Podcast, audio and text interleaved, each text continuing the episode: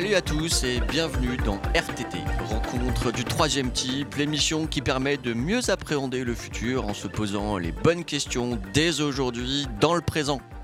Je suis Thierry Keller, le directeur éditorial d'Uzbek Erika, et je suis heureux d'accueillir aujourd'hui l'auteur d'un livre important, Jérôme Fourquet. Bonjour. Jérôme Fourquet, vous êtes analyste politique, directeur de département, du département opinion à l'IFOP et vous venez de publier au seuil L'archipel français, naissance d'une nation multiple et divisée. Livre important, disais-je d'abord, euh, par sa densité physique, hein, près de 400 pages, un nombre impressionnant euh, de données statistiques, de cartes, et de ce que chez Uzbek Erika on aime appeler des fun facts. On va y revenir. Livre important aussi parce qu'il dresse de façon, je dois dire, assez objective le portrait d'une France atomisée et qu'il met des mots sur un sentiment que chacun ressent sans forcément le verbaliser. Ce pays serait donc en voie d'atomisation, d'archipélisation, donc, comme dans les Antilles ou les Cyclades, écrivez-vous, la société française se compose, je cite, désormais de différents groupes ayant leur propre mode de vie, des mœurs bien à eux et parfois une vision euh, du monde singulière. Autre citation, écrivez-vous, de multiples lignes de failles éducatives, géographiques, sociales, générationnelles, idéologiques et ethno-culturelles s'entrecroisent, engendrant autant d'îles et d'îlots plus ou moins étendus. Alors plus exactement, votre livre apporte les preuves tangible de ce à quoi on assiste depuis quelques années, la dislocation des grands liens qui nous unissaient comme nation et comme peuple, a commencé évidemment par l'appartenance à l'Église catholique. Important enfin parce que euh, la manchette de couve promet de répondre à la question Où allons-nous? Ce qui suffit en soi à justifier votre présence dans ce podcast qui explore le futur. Avec moi pour vous interroger, un individu qui était à votre place il n'y a pas si longtemps et qui a écrit lui un essai euh, bien peu objectif pour le coup. La gauche est immortelle, hein, aux éditions de l'Observatoire. Vincent Hédin. Salut Vincent. Salut Thierry. Alors avant de te laisser euh, cuisiner notre invité, cher Vincent, une première question pour vous, Jérôme, sur la méthodologie hein, de votre ouvrage, qui n'est donc pas un livre d'opinion, mais de données. Sur quoi avez-vous fondé vos analyses? Quelle est la méthodo? Et qu'avez-vous croisé? Alors, euh, ben, bonjour, bonjour à tous. Euh, je me suis appuyé sur une boîte à outils que j'ai essayé d'avoir euh, en assez étendue avec, en faisant appel à différents instruments. Alors bien évidemment, euh, en tant que sondeur, les sondages d'opinion sont, sont, mobilisés, puisqu'à l'IFOP, on est une, une, vieille maison qui a été créée en 1938, et donc il y a des masses de données qui, qui sont disponibles, et que j'avais à cœur un peu de remettre en perspective sur le temps long. parce qu'on peut faire des comparaisons. Des évolutions dans le temps, tout à fait. On, on en reviendra peut-être tout à l'heure. Et c'était un euh, répondre aussi à une frustration de, de voir ces données qui sont euh, pas forcément euh, juste suffisamment mises en valeur ou mises en perspective et que au, gré du, flux et du flot de l'actualité, un clou chassant l'autre, eh ces, données passent vite à la trappe alors que quand on, prend la peine un peu de les regarder, elles disent beaucoup de choses. Donc d'abord, c'est ce, ce, recours aux, aux données d'enquête, aux sondages d'opinion. Alors à la fois sur des comportements, sur des croyances, sur des valeurs, sur des attitudes. Euh, un, deuxième, euh, un deuxième outil a été convoqué dans cette euh, vaste entreprise, c'est la cartographie, hein, puisque moi de formation. J'ai une formation d'un peu de, géographe, donc c'est un sujet de rapport à l'espace qui m'a toujours intéressé.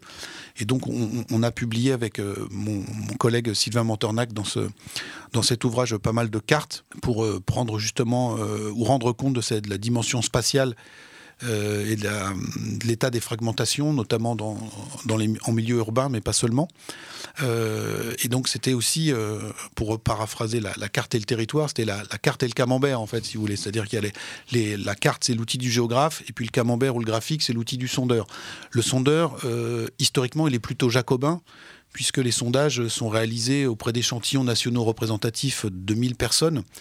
Euh, pour des raisons de coût. Euh, donc ça donne des résultats tout à fait euh, significatifs, mais avec 1000 personnes, on a rarement la possibilité de, prendre en compte la dimension régionale ou territoriale.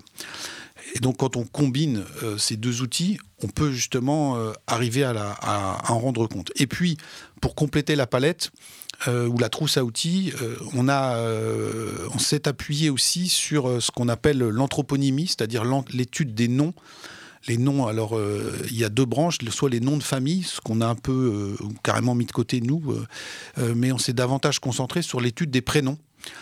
en nous appuyant sur un fichier que l'INSEE tient à jour, qui est en, libre accès sur son site. Alors c'est un fichier qui est totalement brut, hein, mais qui recense depuis 1900, année après année, département par département, l'ensemble des naissances étant intervenues et puis les prénoms qui ont été donnés à ces enfants.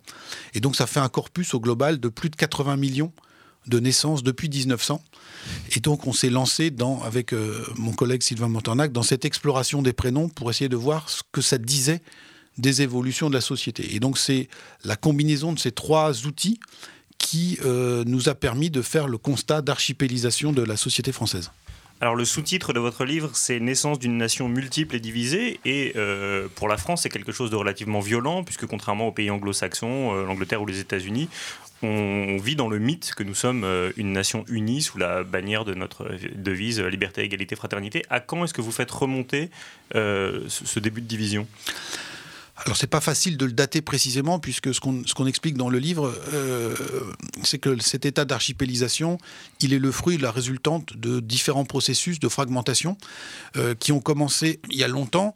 Euh, on peut les faire remonter pour leur phase la plus accélérée à la fin des années 70 au, courant des années 70, donc depuis une quarantaine ou une cinquantaine d'années en gros, avec euh, ce qu'on a pu appeler la dislocation de deux piliers principaux, de deux matrices euh, fondamentales. Euh, la matrice catholique, qui structurait en profondeur la société française, d'une part. Donc on a un processus de déchristianisation que d'autres avant nous avaient fort bien documenté, mais on arrive là aujourd'hui, et on a des chiffres qui en attestent, sans doute au stade terminal de cette déchristianisation de la société. Alors, ça ne veut pas dire que les catholiques ont disparu de la surface euh, de la planète France, mais ils sont euh, beaucoup moins nombreux. Ils ne constituent plus une, euh, une force principale ou structurante de la société française. Et puis, le soubassement judéo-chrétien de notre vision du monde est lui aussi euh, très fortement euh, érodé. Et puis à côté de cela, il y avait euh, l'autre matrice qu'on pouvait appeler républicaine et laïque, ou de gauche, au sein de laquelle la culture communiste était très importante et qui, elle aussi, s'est considérablement délitée depuis quelques décennies. On rappelle aux éditeurs qu'on était encore sur 20 à 25% de vote communiste à la fin des années 70 en France. Et euh, les deux dernières élections présidentielles, le PC n'est plus en capacité de présenter un candidat. Hein, donc là encore, euh, des communistes euh, existent toujours. un certain nombre de municipalités, notamment en banlieue, font perdurer la flamme du communisme municipal, mais ce communisme n'a plus du tout la puissance d'entraînement et de structuration qu'il a pu avoir dans notre société il y a encore quelques décennies. Donc en l'espace de deux générations, on a quand même, pour ne prendre que cela, un paysage qui a été considérablement chamboulé. Alors on peut prendre ces deux piliers qui se sont effondrés dans l'ordre, en commençant par euh, les catholiques. Dans votre livre, il y a un certain nombre de chiffres qui sont proprement hallucinants quand on prend la perspective du long terme. Euh, le prénom Marie, qui était euh, le cas de 20% des petites filles au, juste dans l'après-guerre, oui, voilà, et, qui est tombé à 0,3%, donc extrêmement marginal. Vous Heureusement qu'il y a eu Francis Cabrel. Heureusement qu'il y a eu Francis Cabrel, qui est cité dans le livre. il est cité, mais ça n'a pas, pas suffi. Ça n'a pas suffi. Petite résurgence au moment en 77, je crois. Voilà, c'est ça.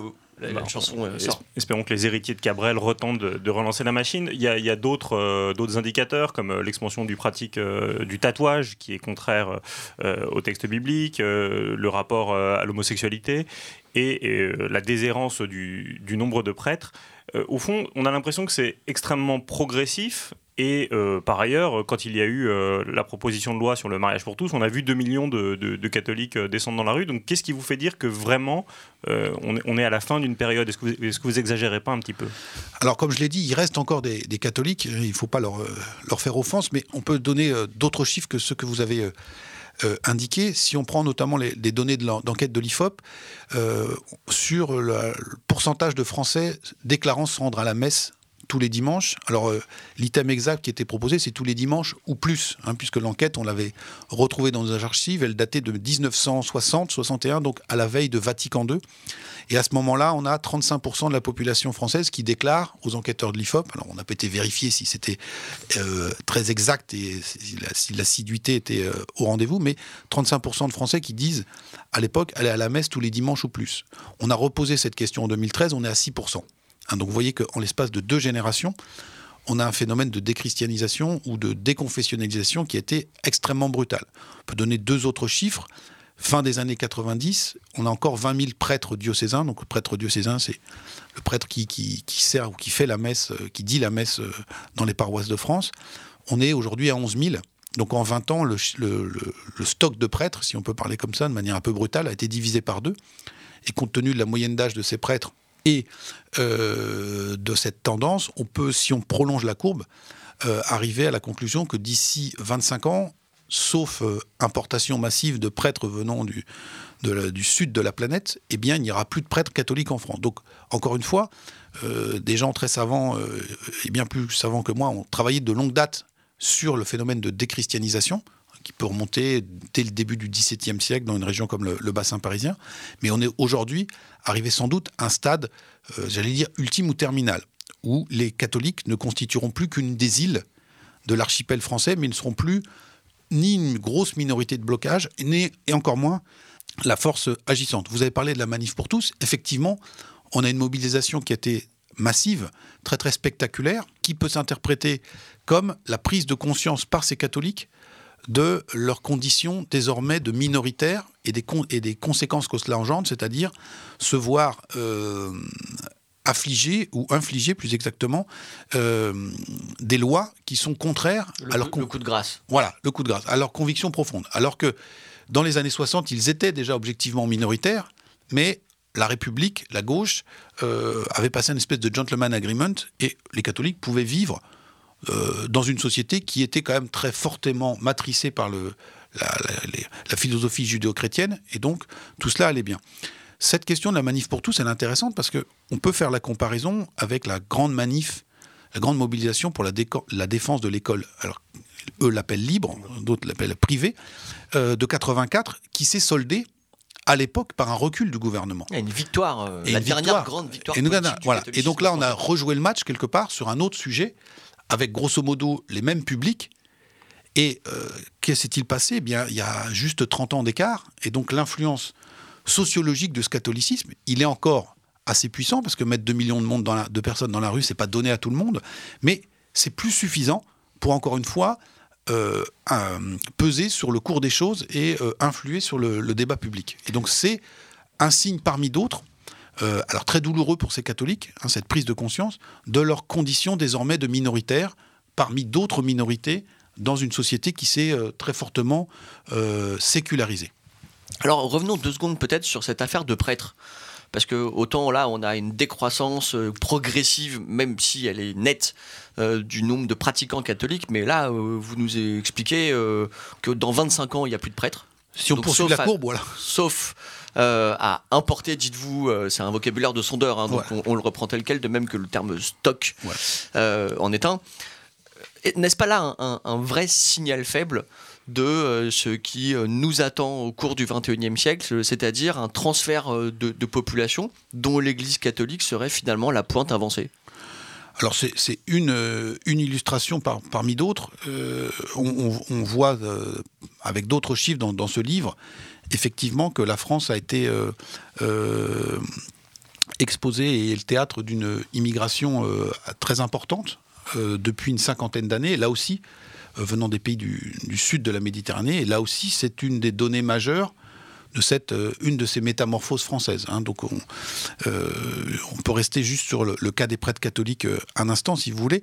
il y a un retournement historique qu'il faut souligner. On est, allé évangéliser. Ben, et, on, c'est les Français. C'est-à-dire que trois quarts des missionnaires au début du XXe siècle qui parcouraient le globe pour apporter la bonne parole, la parole de Rome, étaient des, des citoyens de nationalité française. Donc la fille aînée de l'Église a fourni jusque, euh, j'allais dire, la Première Guerre mondiale, trois quarts des missionnaires qui étaient envoyés partout sur la planète. Et aujourd'hui, cette fille aînée de l'Église est très âgée, mal en point, et dans pas mal de paroisses, aujourd'hui, la présence d'un prêtre est assurée par euh, des prêtres qui, eux, viennent euh, du sud euh, de la planète. Et donc, à l'échelle du Vatican, qui a une vision géopolitique mondiale, on peut dire, bah voilà, on a... C'est une multinationale. on peut parler, on parle comme une multinationale, effectivement. on peut dire, bah voilà, on a un de nos territoires qui aujourd'hui est en fragilité. Bon voilà, et quelque part, les pays du Sud payent leurs dettes ou renvoient l'ascenseur à un vieux pays qui a contribué à évangéliser. Donc l'effondrement catholique, c'est évidemment un des principaux changements du visage de la nation française. L'autre, vous l'avez dit, c'est l'effondrement euh, du communisme. Cette année, on est en 2019, on va commémorer les 30 ans de la chute du mur de Berlin et la France est sans doute le seul pays d'Europe à avoir encore une formation euh, qui comporte le nom communiste euh, dans, son intitulé et qui présentera d'ailleurs une liste aux, élections européennes. Donc en fait, ils, ils, ne sont pas morts, ils s'érodent extrêmement lentement et c'est sans doute quand même encore un des partis de France à avoir le plus grand nombre de militants. Donc, euh, en tout cas d'adhérents. En, tout cas, en tout cas d'adhérents. même aussi de militants, je pense. De, militants et, la, fête de l'humanité euh, est sans doute un des événements les plus, euh, les plus populaires, même si ça ne se traduit pas dans les urnes.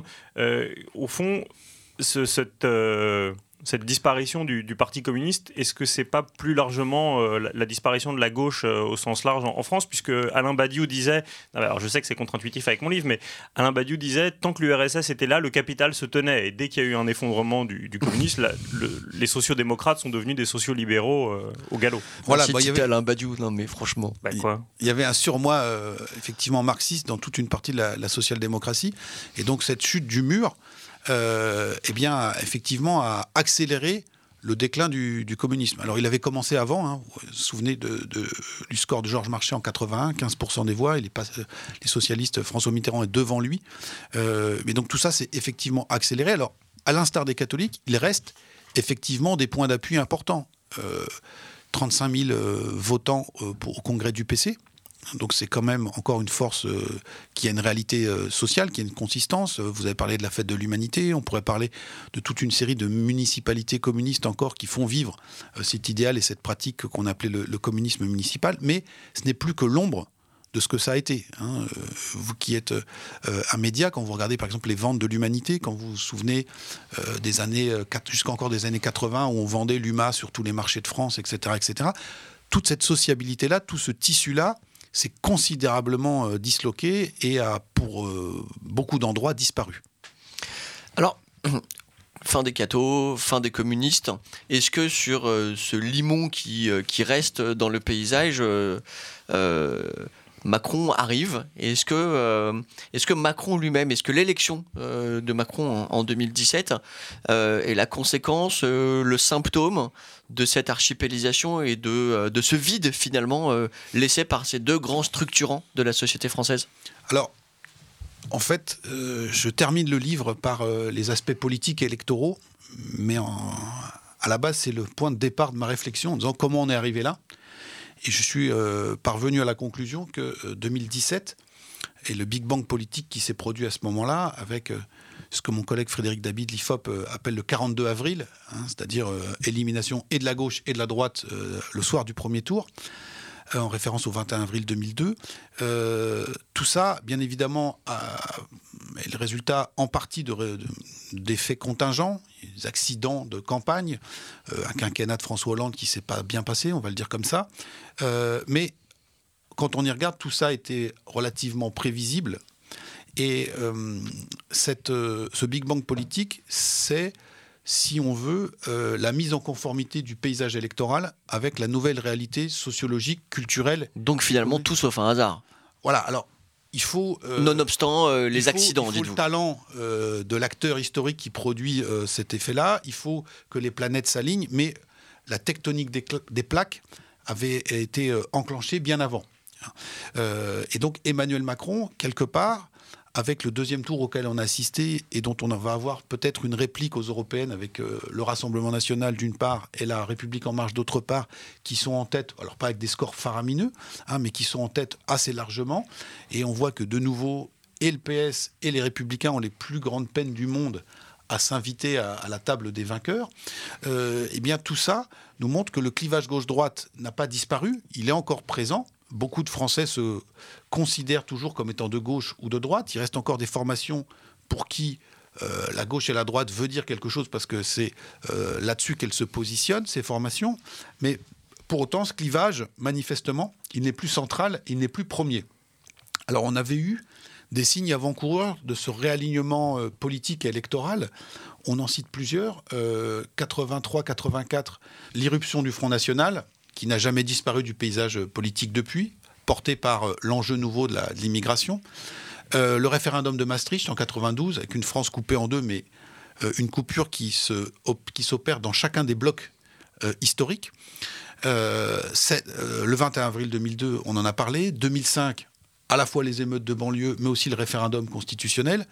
On reprend des chiffres dans, le livre donné de, de l'IFOP où on montre que au sein même de l'électorat socialiste, qui normalement a une cohérence idéologique, eh bien, entre ouvriers et cadres qui se disent tous sympathisants socialistes, vous avez un, rapport de force qui est totalement inversé entre le camp du oui et le camp du non. Et donc on voit bien que ce clivage-là, il était sous-jacent et qu'il travaillait en profondeur ces, familles politiques. Et donc euh, ce clivage est devenu de plus en plus euh, omniprésent. Et face à euh, l'affaiblissement des, structures partisanes, eh au bout d'un moment, le, vernis ou la superstructure a craqué. Et tout cela aboutit euh, à 2017 avec euh, un acteur politique, Emmanuel Macron, qui, de l'intérieur, pour ce qui est de la gauche, avait euh, fait ce diagnostic et qui pensait que la, porte était suffisamment vermoulue pour que d'un coup d'épaule. Mmh. Donc plutôt, plutôt conséquence que cause en l'occurrence alors. Tout à fait. Mais ce faisant, voilà, ça, ça accentue ce, ce phénomène et ça l'installe avec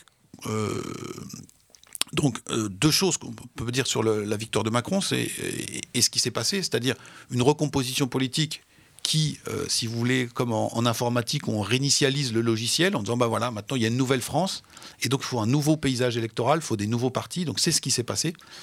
Et puis, euh, eh bien, deuxième élément concernant Emmanuel Macron et son parti, quand on regarde la sociologie des adhérents de ce parti, la sociologie et la géographie de ce vote, c'est également euh, assez intéressant dans la mesure où ça décrit une des îles euh, de l'archipel français, c'est-à-dire euh, celle plutôt des premiers de cordée, celle des grandes métropoles. J'ai tout un chapitre sur une population qu'on étudie assez peu en, analyse électorale, mais qui est de plus en plus nombreuse.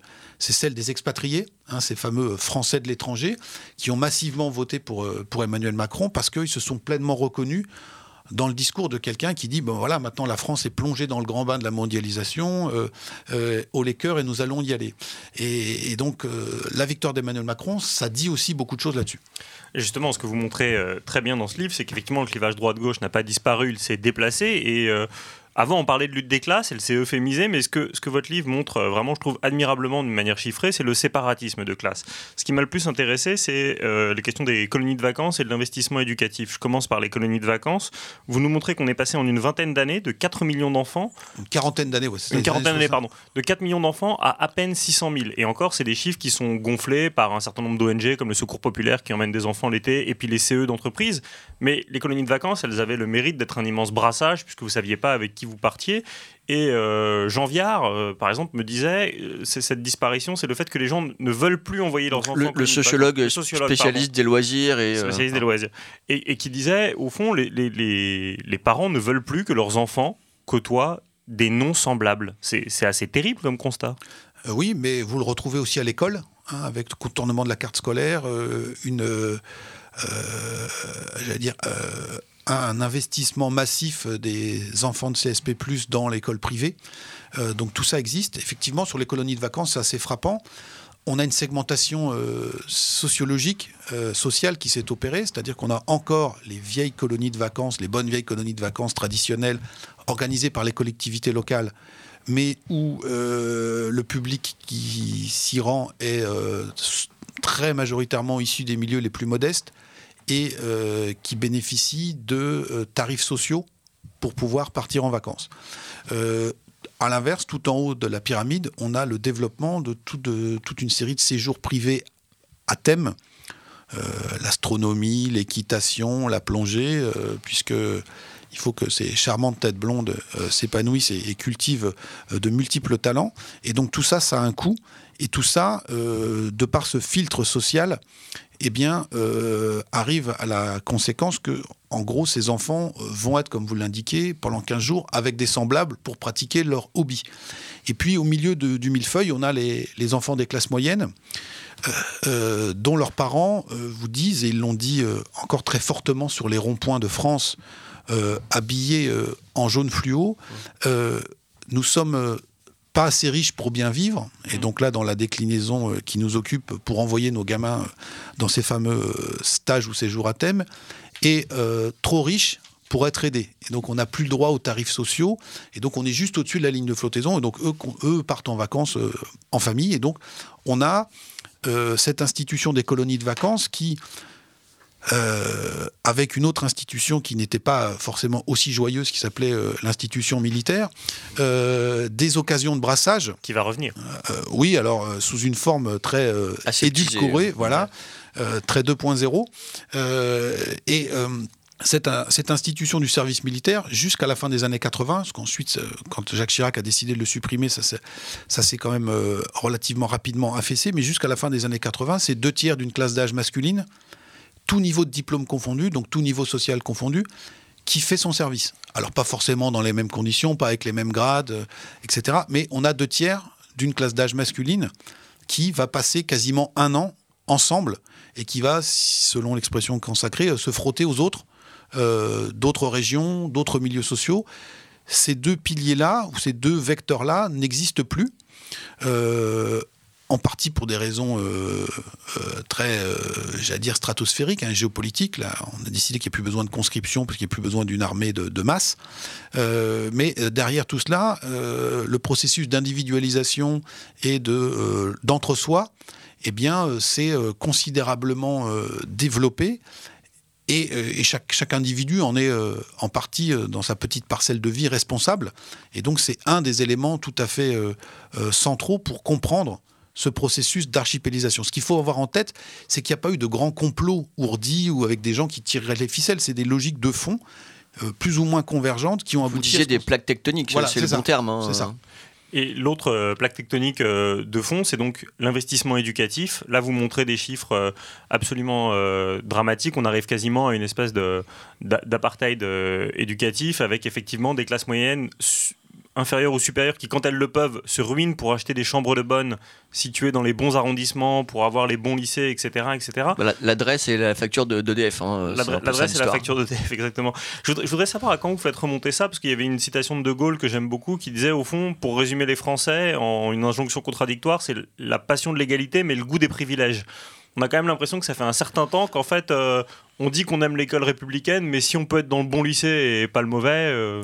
Alors, c'est pas facile à dater, mais je dirais que tout ça euh, s'est accéléré depuis les années 80-90 et qu'aujourd'hui, ça prend des proportions euh, tout à fait massives.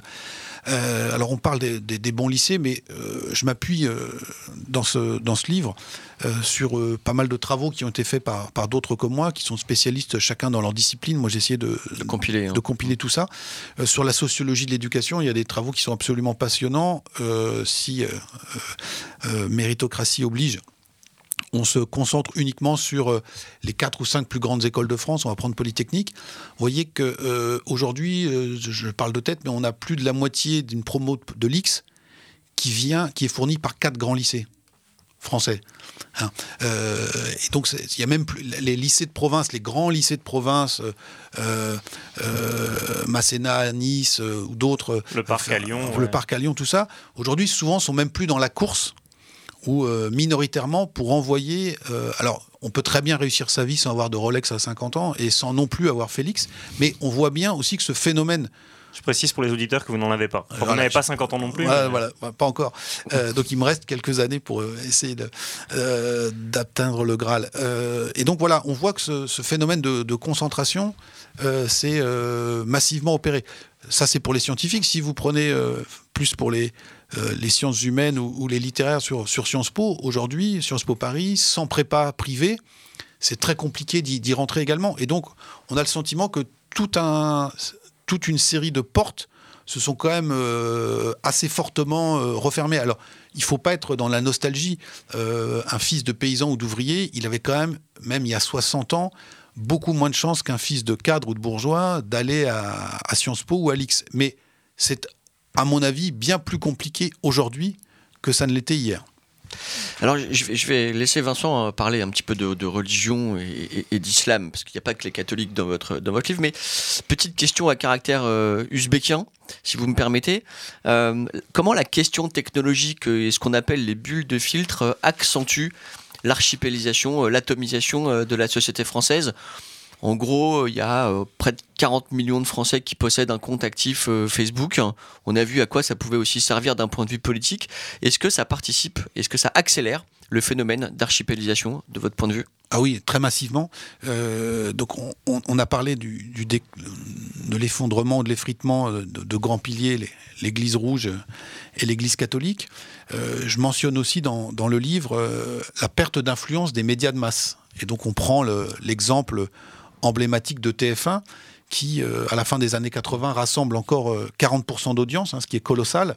Ce qui veut dire qu'il n'y euh, a pas le replay à l'époque. Et donc, le lendemain matin, à la machine au café, au bureau, à l'atelier ou dans la cour de récré, bah, il y a 4 personnes sur 10 qui ont vu le même programme, le, même match de foot, le même film. tout ça, aujourd'hui, a considérablement perdu du terrain. TF1 ferait encore pâlir d'envie euh, pas mal de ses consoeurs avec 20% euh, euh, d'audience, mais ça a été divisé par deux. 20% c'était un truc de loser il y a 20 ans. Voilà, hein. c'était France 2 quoi. Hein. Mmh, absolument. et donc on voit aussi dans l'univers médiatique, alors traditionnel, euh, audiovisuel, mais aussi le, papier, euh, que euh, la fragmentation est à l'œuvre, et puis cette fragmentation, les démultiplier sur les réseaux sociaux, avec ce que vous appelez les, bulles de, filtre. on en a une illustration magistrale au moment du mouvement des Gilets jaunes, avec la circulation de, fake news, de théories du complot, mais alors qui est déjà un problème démocratique en soi, mais sociologiquement, ce qui était encore plus fascinant, c'était que avec le changement, le fameux changement d'algorithme de, Facebook, on a aujourd'hui des, gilets jaunes qui sont une des, îles ou une des tribus, si vous voulez, de la, société française, qui ne parlent plus qu'entre proches et qui se convainquent euh, elles-mêmes que euh, tout ce qu'elles euh, lisent ou qu'elles regardent, parce qu'on regarde plus qu'on lit sur ces, sur ces réseaux sociaux, en tout cas sur cela, eh bien, est une vérité d'évangile. Et la capacité d'avoir un diagnostic ou euh, un état des lieux commun sur lequel on pourrait débattre, hein, ce qui fait partie quand même de, des prérequis pour euh, construire un espace public. Un vocabulaire commun sur des, euh, des réalités. non pas des valeurs, mais des réalités communes. Voilà. Et bien tout ça, effectivement, est de plus en plus compliqué à établir. Et, et, vous avez raison, la, la, montée en puissance des réseaux sociaux, les choix technologiques qui sont derrière, aboutissent effectivement à une morcellisation, une archipélisation, une fragmentation euh, encore plus importante. Et, à mon avis, euh, nous n'en sommes qu'aux prémices, parce que euh, c'est un des éléments aussi que, que, je souligne dans le livre. on est proche d'un point de basculement dans la société française, d'un point de vue démographique. C'est-à-dire qu'on a des générations issues du baby-boom qui sont encore très nombreuses et qui sont encore vaillantes, et qui pèsent un poids encore conséquent dans la société française, et qui sont quelque part les conservatrices au sens conservateur de musée, euh, de mode de vie, d'un système de valeurs qui est un système hérité de l'ancien temps, on va dire.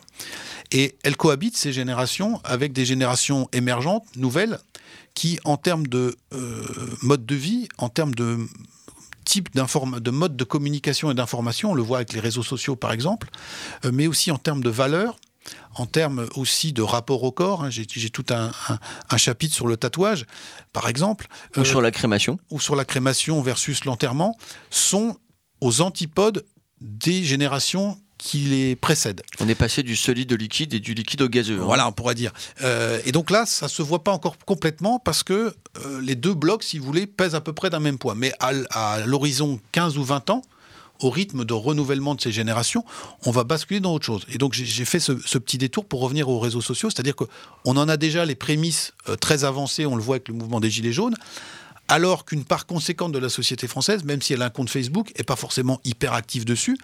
Euh, on, se dit, si on poursuit ce trend-là, dans quoi allons-nous aller d'ici une quinzaine ou une vingtaine d'années? Juste une, autre question sur les réseaux sociaux très rapidement. Un de vos confrères, Gilles Finkelstein, m'expliquait que euh, de façon contre-intuitive, les réseaux sociaux sont l'interface sur laquelle on est le plus exposé à des opinions contradictoires aux siennes et qu'en réalité, il ne faudrait pas non plus avoir une vision nostalgique. Il y a 50 ans, quand on lisait le Figaro, on n'aurait jamais parlé à quelqu'un qui lisait l'humanité. Alors que sur Facebook ou sur Twitter, même si c'est souvent euh, euh, polémique, antagoniste et tout ce qu'on veut, on, est confronté à des gens qui ne pensent pas comme nous, des arguments qui ne sont pas comme nous, et c'est une espèce de, vaste agora ou de, prolégomène à, un grand débat. Est-ce que vous trouvez que c'est une vision trop optimiste et qu'en fait les, réseaux sociaux accélèrent ce, processus de dislocation que vous décrivez dans le livre Alors, effectivement, on peut avoir euh, une confrontation assez euh, rugueuse avec euh, des gens qui ne pensent pas comme vous, mais elle se fait souvent pas sur le mode du débat. Hein, c'est souvent sur le mode du clash. Je crois qu'on l'a tous remarqué. Voilà. Euh, alors moi je suis pas spécialiste, mais apparemment euh, c'est comme ça que ça se passe. Et donc du coup, euh, on n'a pas des conditions qui sont très requises pour un espèce de, débat serein. Ça c'est le premier point. Et le deuxième point, on a quand même, en dépit de cette exposition à l'altérité, les choix d'algorithmes qui sont faits et autres. Encore une fois, je, reprends le cas des, gilets jaunes. On voit que ces fameuses bulles de filtre sont euh, extrêmement puissantes et elles vont le devenir de, de plus en plus. Alors, puisque vous parlez de clash, euh, sans transition aucune, euh, on va parler d'islam, puisqu'en général c'est un terme qui crispe. On a remarqué que quand on parlait de laïcité, on se pose tout de suite la question de est-ce que l'islam est compatible avec le reste? Et sur la réception de votre livre, euh, j'ai trouvé qu'on parlait beaucoup du fait que vous trouviez qu'il y avait une émergence des prénoms, alors je sais pas comment il faut dire, à consonance musulmane ou autre, que même Jordan Bardella, la tête de liste du Rassemblement national, disait lisez Jérôme Fourquet, le, grand remplacement arrive. Qu'est-ce que vous avez voulu montrer au fond avec effectivement le fait que dans la communauté euh, musulmane française, il y aurait un choix de, prénoms euh, culturels affirmés et puis peut-être un petit peu moins d'exogamie, c'est-à-dire le fait que les, Français de confession musulmane se marieraient plus entre eux que le reste des Français. Alors on a essayé, euh, comme je l'ai dit, de dresser un panorama objectif de la société française avec différents outils, notamment cette étude des prénoms. Et une des réalités qu'il faut regarder en face, c'est cette diversification euh, démographique croissante de la société française euh, et euh, qu'il faut reconnaître le fait que nous sommes aujourd'hui de facto dans une société qui est multiculturelle. Alors on peut le dire multiculturelle, d'autres disent pluriethnique, on peut appeler ça comme on veut, c'est une réalité. Euh, vous faites référence à des chiffres. Euh, on a euh, dressé des listes très précises avec mon, collègue Sylvain Montornac, ça, a pris pas mal de temps, de prénoms qu'on a qualifiés d'arabo-musulmans, c'est-à-dire qui renvoient soit à la culture musulmane, soit à une ère géographique, la Turquie, le Maghreb ou l'Afrique subsaharienne. Quand on fait ce travail sérieusement, on atteint la proportion de 18% des naissances en 2016 portant un tel type de prénom. Donc on voit euh, la réalité de ce multiculturalisme dans la société française. Alors attention, c'est pas 18% des Français, c'est 18% des naissances de 2016. Donc c'est la France de demain qui sera composée pour un cinquième de personnes dont les familles se rattachent à ces types d'immigration. Euh, il y a 60 ans, quand on, on s'interrogeait tout à l'heure sur les changements intervenus, on était à moins de 1%. Donc c'est une hausse très très brutale et très très spectaculaire statistiquement parlant. Ça, c'est le premier point. Il faut le, faut le regarder comme tel parce que ça pose toute une série de questions et euh, parfois de problèmes euh, en termes de discrimination, en termes de euh, segmentation d'un certain nombre de quartiers qui se regroupent ou qui se communautarisent. Tout ça, il faut le, il faut le regarder.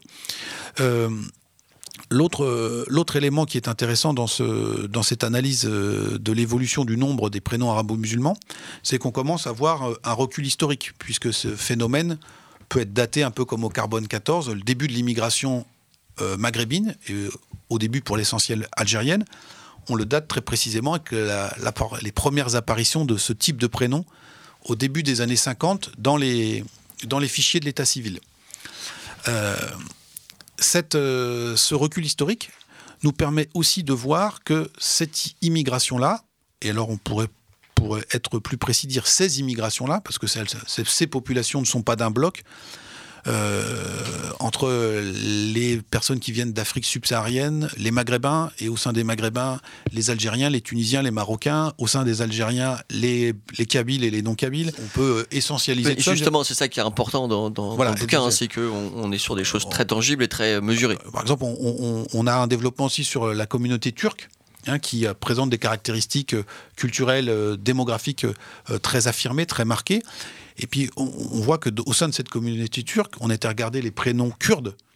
Et on voit qu'il y a un essor des prénoms kurdes. Donc ça veut dire que là aussi, dans une des îles de la société française, qui est celle composée de, personnes d'origine turque, on a aussi des îlots ou une fragmentation entre les Turcs et les Kurdes donc je, referme cette parenthèse. Donc, euh, une avec nos chiffres, on voit qu'une des spécificités de ces immigrations du Sud, on va les appeler comme ça, par rapport à d'autres vagues migratoires euh, que la France a connues, eh c'est de euh, conserver et de réitérer ce choix de prénoms rappelant les origines, génération après génération. Si, comme on le fait dans le livre, on s'intéresse par exemple à l'immigration polonaise dans le nord de la France, euh, au lendemain de la Première Guerre mondiale. Pour, euh, on a fait venir des centaines de milliers de personnes pour travailler dans les mines dont les effectifs avaient été décimés par la Grande Guerre.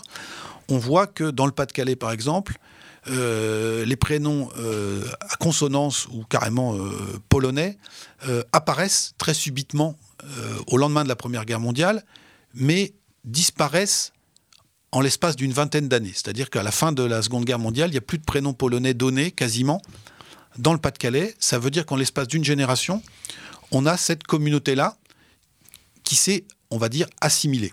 Et ça marche de mèche ou de pair avec euh, les mariages mixtes qui, au début, n'allaient pas du tout de soi.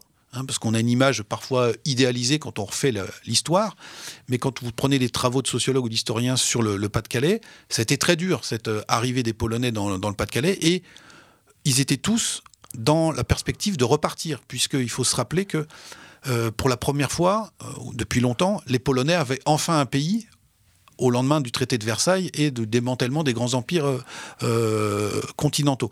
Et donc il n'était pas question pour eux de laisser passer cette chance. Ils venaient 10-15 ans en France travailler dur, se faire un petit pécule pour repartir chez eux. Donc ils ont donné, ils se sont mariés entre eux, ils ont donné des prénoms polonais à leurs enfants. Avec le patronat des houillères, euh, alliance de classe, euh, ils ont fait pression sur l'éducation nationale, ce qui s'était jamais passé pour qu'il y ait des cours du soir dans les écoles de la République en polonais, pour que les enfants gardent la langue. Donc on n'était pas du tout à ce moment-là dans une optique d'assimilation. On parlait tout à l'heure du Parti communiste. Euh, on montre aussi que quand on descendait à la mine, il y avait des équipes de mineurs polonais et des équipes de mineurs français. Et que la CGT, pour tenir compte de tout ça, avait souvent deux sections syndicales dans chaque puits de mine une pour les Polonais, une autre pour les Français. Et pour autant, en 25 ans, à l'aune simplement, mais c'est beaucoup, parce que ça dit beaucoup de choses ce choix des prénoms, euh, à l'aune de l'observation du choix des prénoms donnés et ce qu'on va appeler des stratégies euh, matrimoniales, eh bien vous voyez que ce phénomène, de, qui est un phénomène de soudure de ce groupe-là, à ce que les démographes appellent le bloc majoritaire.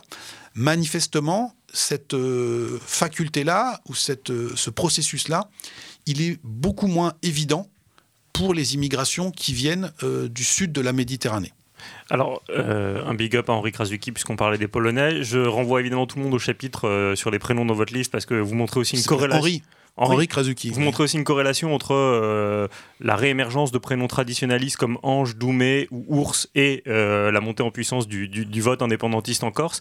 Juste un mot encore sur les Français de confession musulmane. Vous montrez une, une dichotomie très importante entre le fait que, au fond, les parents acceptent bien l'idée que leur fils épouse une non-musulmane. En revanche, que les filles épousent un non-musulman, ça, il y a un veto. Alors ça, alors ça, demeure très compliqué. Et euh, un phénomène préoccupant, c'est qu'on a là aussi des, données de sondage qui, jalonnent euh, les dernières années et qui montrent que euh, la capacité à accepter que sa fille épouse ou se, se mettent en, ménage avec un non-musulman a tendance à perdre du terrain par rapport à il y a quelques années. Donc un espèce de phénomène de refermement d'une partie de ces populations-là. Alors, euh, c'est pas uniquement lié, et je suis pas spécialiste de la question, à l'appartenance religieuse. Il y a des éléments anthropologiques ou, euh, j'allais dire, ethnologiques sur les modèles familiaux. Hein. Emmanuel Todd a, étudié ça en long, en large, en travers, ce qu'ils appellent des modèles endogames et patrilinéaire, c'est-à-dire que l'identité est donnée euh, de, la, lignée donnée par le fils, enfin le père puis le fils, et donc lui peut se marier un peu avec qui il veut parce que c'est pas grave, puisque c'est lui qui donne, euh, qui donne son identité, et que les filles, euh, traditionnellement au Maghreb, se marient avec les, des cousins. Hein. donc il y a des, alliances lignagères comme ça qui sont faites. Alors dans un pays comme la France où, j'allais dire, la population éligible à ce mariage est plus restreinte que dans le pays d'origine, on est passé d'une endogamie euh, lignagère, si vous voulez, à une endogamie communautaire avec euh, des choix préférentiels qui sont faits pour, euh, les filles, pour les, les marier ou les mettre en ménage avec des gens qui sont issus des mêmes types de familles qu'eux. Alors ça aussi, c'est une différence importante qu'on peut souligner par rapport à d'autres vagues migratoires que la France a connues.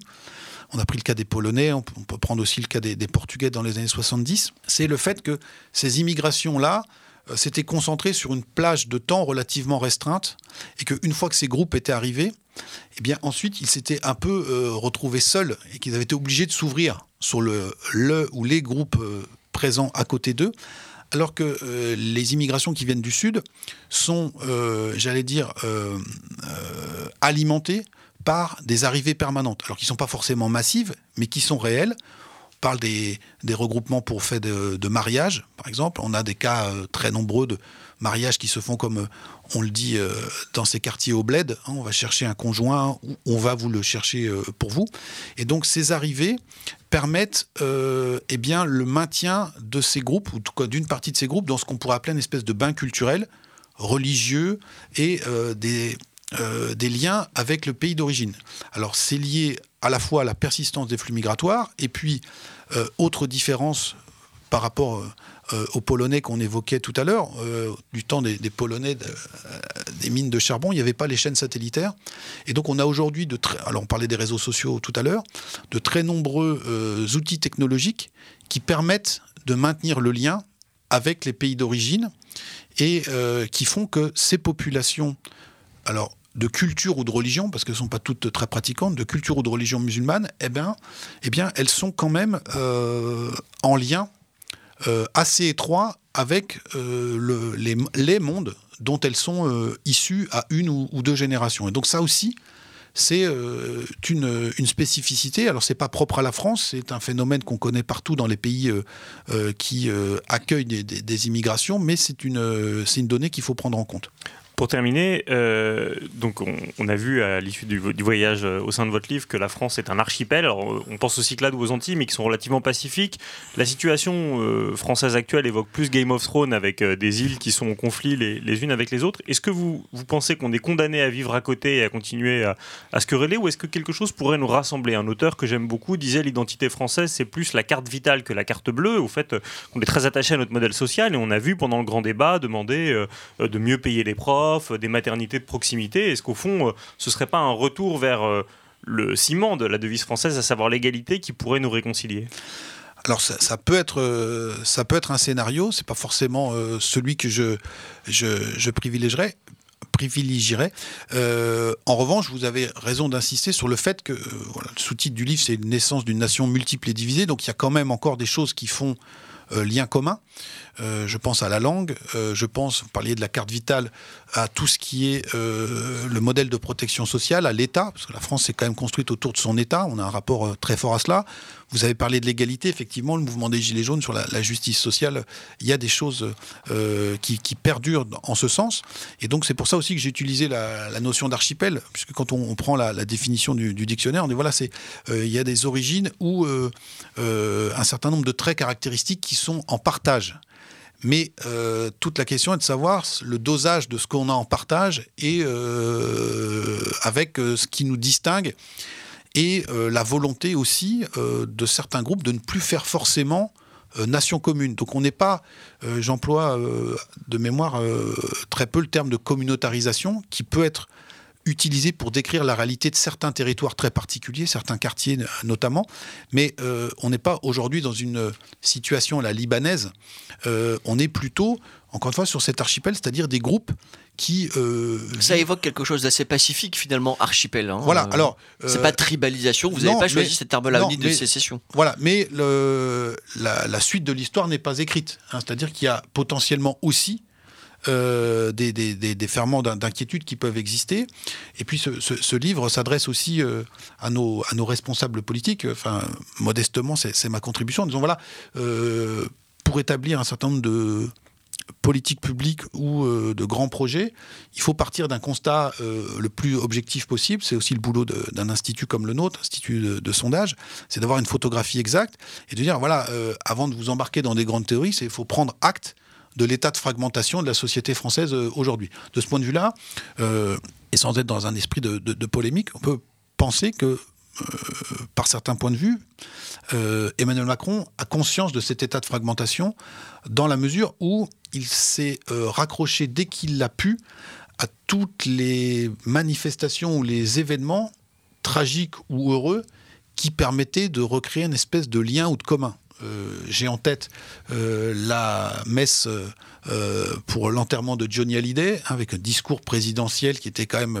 assez, assez étonnant de voir ça. à l'encontre de la tradition laïcarde. exactement. Les, dans un tout autre registre, l'hommage au, colonel Beltrame, hein, qui a été très fortement investi par Emmanuel Macron, et puis sur un plan beaucoup plus festif, euh, pas forcément la récupération, mais l'utilisation par le pouvoir de la victoire des Bleus le 14 juillet 2018. Euh, oui, mais vous montrez que ça ne marche plus. Bah, ça marche beaucoup moins. Au lendemain de Jacques Chirac, 54% des Français pensent que ça va mieux parce qu'on est champion du monde et 32%. Donc, euh, et c'est pas seulement parce que Mbappé n'est pas encore Zidane. Exactement, mais ça, ça, dit bien que voilà, le processus de fragmentation en 20 ans, il s'est quand même considérablement accéléré mais euh, c'est pas parce que ça ne marche pas qu'il ne faut pas essayer. Et donc Emmanuel Macron s'est saisi de cette occasion euh, parce que je pense qu'il est en partie conscient. De la même manière, sur sa volonté contre son administration, euh, contre le ministère de la Défense, de faire vaille que vaille ce fameux service universel. Donc encore une fois, ce sera une maquette très réduite de ce qu'était le service national. C'est aussi parce qu'il y a la prise de conscience qu'il faut que les, générations euh, nouvelles issus des différents milieux euh, se côtoient, ne serait-ce que l'espace de quelques semaines adresse à nos candidats putatifs pour les prochaines élections comment gouverner un pays ingouvernable et comment, euh, comment gouverner sous un mode d'archipélisation? Lisez ce livre de Jérôme Fourquet, L'archipel français, naissance d'une nation multiple et divisée. Merci beaucoup à vous. Eh ben, merci de votre invitation. Merci à toi, Vincent. Merci. Euh, et merci évidemment à la formidable Romane Munier aux commandes de tous les podcasts uzbékiens. Amis auditeurs, continuez à nous écouter continuer à nous lire, à réagir et surtout à croire, si possible, en un avenir commun. Salut à tous.